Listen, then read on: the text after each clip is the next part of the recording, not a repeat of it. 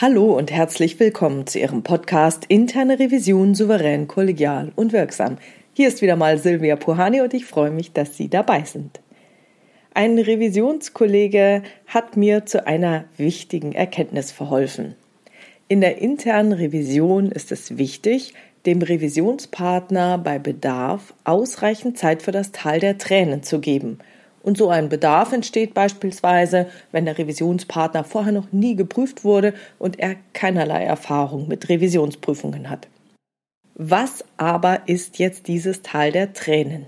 Am bekanntesten ist das Tal der Tränen aus dem Change Management. Da haben Sie es vielleicht auch schon mal gesehen. Das Tal der Tränen beschreibt den emotionalen Prozess, der bei Menschen abläuft, wenn sie mit Veränderungen konfrontiert werden. Es kommt aus der Psychologie. Es wird als U-förmiges Tal zwischen zwei Bergen dargestellt. Oben auf dem linken Berg trifft jemanden die Veränderung und sie löst als erstes Mal Verweigerung aus. Der Blick über den Abhang ins Tal führt dann zu Angst. Man möchte sich festhalten, um nicht abzustürzen und empfindet Widerstand. Man versucht sich festzukrallen. Leider kann man sich aber nicht halten, rutscht ab, weiter Richtung Talkessel und empfindet Wut. Ist man dann in diesen Talkessel gerutscht, führt das zur Empfindung der Depression. So und dann kommt die entscheidende Phase. Man muss neue Gedanken zulassen und möglichst etwas Neues ausprobieren, um nicht in dieser Depression zu verharren. Gelingt dies, akzeptiert man die neue Situation und klettert langsam den rechten Hang hinauf. Ist man oben auf dem rechten Berg angekommen, dann hat man sich dem Neuen geöffnet und kann sich dann weiterhin darauf committen.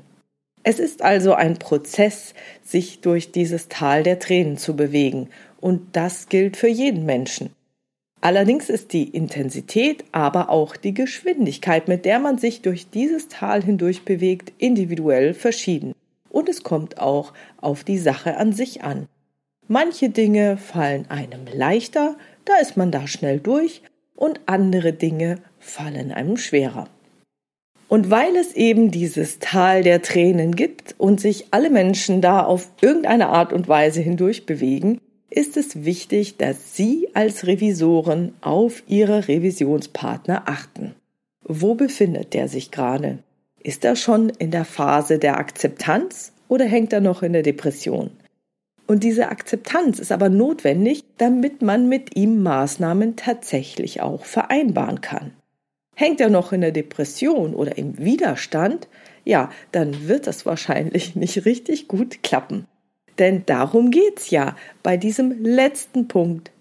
Wir wollen ja mit dem Revisionspartner Maßnahmen wirklich vereinbaren und ihm die nicht einfach nur reindrücken.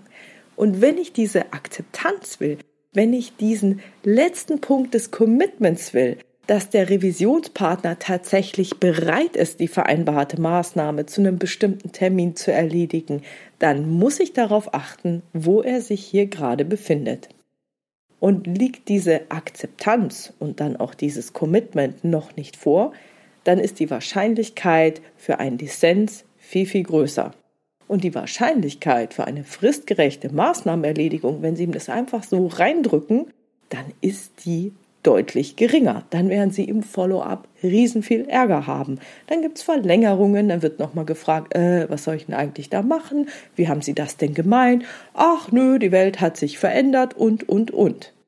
Also achten Sie drauf, wo sich der Revisionspartner befindet. Ja, jetzt sind wir aber in der internen Revision und haben nicht alle Zeit der Welt. Denn wenn wir dem Revisionspartner Zeit geben für das Tal der Tränen, dann steht das im Konflikt mit unserem Effizienzdenken in der internen Revision, das wir ja haben. Es gibt ja sogar ein Qualitätskriterium für die interne Revision. Und das soll sein, dass Prüfungsberichte zeitnah verschickt werden. Geprüft, geschrieben, abgestimmt, weg damit. So für mich ist das kein Kriterium, das nur in Zeiteinheiten gemessen werden sollte. Die Idee dahinter ist mir vollkommen klar. je länger es dauert, so einen Bericht rauszugeben, ja, umso mehr Diskussionen und Konflikte kann man vermuten. Vielleicht hat aber auch der Revisor keine gute Arbeit gemacht und der Revisionspartner zweifelt die dargestellten Sachverhalte an. Ja, ja, ja, klar, kann es alles geben. Ja, dann wäre in diesen Fällen eine größere Zeiteinheit, bis der Bericht rausgeht, tatsächlich ein Hinweis auf vielleicht eine nicht so gute Qualität. Ja, schön und gut. Es kann aber immer auch sein, dass der Revisionspartner erstmal an Revisionsprüfungen herangeführt werden muss. Dass er noch nie einen Bericht gesehen hat und gar nicht weiß, wie sowas aussieht. So, und wenn er dann zum ersten Mal in seinem Berufsleben in so einem Stück Papier schwarz auf weiß eine Rückmeldung zu seiner beruflichen Tätigkeit erhält, auch wenn man vorher viel gesprochen hat und viel, viel abgestimmt hat, dann trifft ihn das wie ein Schlag. Das ist so ähnlich, wie wenn Sie dann Ihr Mitarbeitergespräch führen. Ich finde das auch immer sehr, sehr, sehr unangenehm, so ein Gespräch zu führen, also wenn es um mich geht, ja. Und es dann aber auch noch schriftlich zu haben, seitenweise ausgeführt, was man getan hat oder nicht getan hat. Das ist einfach nicht schön. So, und wenn Sie dann in der Revision auf die üblichen Fristen setzen würden, ja, dass man einfach sagt, ja, ich gebe x Tage, dann können Sie den Bericht lesen und dann möchte ich ihn wieder haben und zack geht er raus an den Vorstand, dann hängt der vielleicht noch fest, Ihr Revisionspartner, da mitten in diesem Tal der Tränen. Und wenn Sie dann auf diese üblichen Fristen pochen, dann würde das die zukünftige Arbeitsbeziehung mit dem Revisionspartner deutlich belasten. Dann hängt er vielleicht noch in dem Tal fest, dann sagt er, hey, Revision ist doch scheiße. Was wollen die überhaupt? Was glauben die, wer die sind, dass sie mir jetzt sagen können, was ich zu tun habe, dass die meine Arbeit beurteilen können? Die haben doch keine Ahnung. Und dann kommen genau solche Dinge. Von daher sollte man nicht nur auf die Zeit gucken, sondern immer auch auf den Einzelfall schauen und gucken, was sind genau die Gründe für zeitliche Verzögerungen. Ja klar, vielleicht hat man es schneller geplant, aber der Revisionspartner hängt noch etwas. Und ich sage ja nicht, dass man es bei jeder Prüfung machen muss, sondern bei Bedarf im Einzelfall. Und dass man hier tatsächlich flexibel sein muss. Und auch wenn es nur darum geht, dem Revisionspartner doppelt so viel Zeit zu geben, sich mit dem schriftlichen Bericht auseinanderzusetzen, als üblicherweise bei Ihnen vorgesehen. Also nicht in allen Fällen, aber in Einzelfällen, da kann ich wirklich nur dafür plädieren, dass Sie sagen, okay, dieser Fall ist eine besondere Situation, da weiß ich schon, dieser Revisionspartner, mit dem werde ich öfter jetzt zu tun haben, weil vielleicht der Bereich wichtiger geworden ist dass sie dann sagen, okay, in diesem Fall ist es wichtig, dass der nicht von Anfang an denkt, Revision ist scheiße und blöd, sondern dass man da sehr, sehr stark auf die Arbeitsbeziehung achtet. Verscherzen Sie sich also nicht um der Effizienz willen Ihre künftige Arbeitsbeziehung mit einem neuen Revisionspartner, von dem Sie wissen, da ist eine Besonderheit, der wurde so noch nie tiefergehend geprüft ist es vielleicht neu für ihn und er wird weiterhin regelmäßig jetzt dran sein. Beachten Sie bitte, bitte den Einzelfall. Versetzen Sie sich in die Lage Ihres Revisionspartners und geben ihm ausreichend Zeit, um dieses Tal der Tränen hinter sich lassen zu können. Achten Sie also darauf, wo sich Ihr Revisionspartner im Verlauf der Prüfung im Tal der Tränen befindet. Ist er bereits in der Phase der Akzeptanz? wenn er da noch nicht sein sollte, versuchen Sie ihn mit Ihren Mitteln, ihn darin zu unterstützen, weiterhin durch dieses Tal durchzukommen und möglichst bis zur Akzeptanz zu kommen. Das kann zum Beispiel sein, dass Sie nochmal eine informelle Vorbesprechung mit weiteren Führungskräften oder vielleicht auch mit einem Bereichsleiter, dem er vertraut und der da prozessual irgendwie involviert ist, durchführen.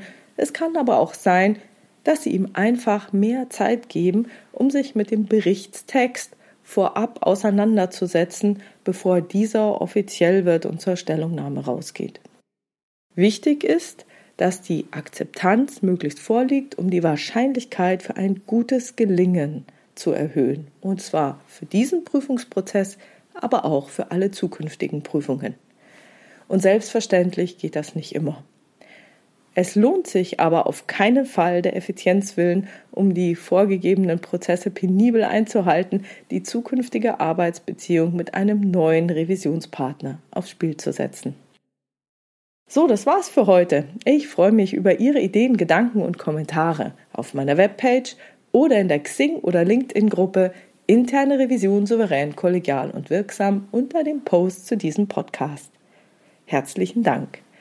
Wenn Sie eine Frage, ein Thema haben, die Sie im Podcast gern hätten, vielleicht auch einen Interviewpartner, schreiben Sie mir gerne per Mail an info@puhani.com oder nutzen eines der Kontaktformulare auf meiner Webpage www.puhani.com. Wie Sie wissen, habe ich dort eine anonyme und auch eine offene Variante für Sie. Und die Fragestellungen werde ich dann gegebenenfalls in weiteren Podcasts aufgreifen. Vielen Dank für Ihre lieben Rückmeldungen. Ich freue mich immer wieder von Ihnen zu lesen. Und ja, schön, dass es diese Community gibt, dass Ihnen der Podcast gefällt und Sie ihn abonniert haben. Herzlichen Dank. Bleiben Sie dran und hören Sie gerne wieder rein in Ihren Podcast Interne Revision souverän, kollegial und wirksam. Mein Name ist Silvia Puhani und ich wünsche Ihnen erfolgreiche Prüfungsprozesse.